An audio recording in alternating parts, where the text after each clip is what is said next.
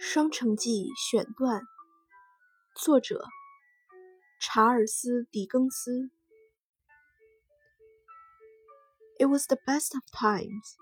It was the worst of times. It was the season of light. It was the season of darkness. It was the spring of hope. It was the winter of sadness. It was the year 1775.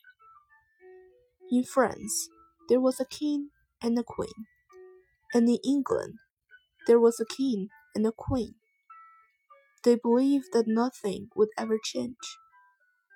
But in France, things were bad and getting worse. The people were poor, hungry, and unhappy.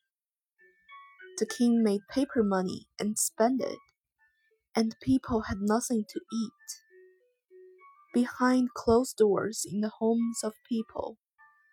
Voices spoken in whispers against the king and his noblemen.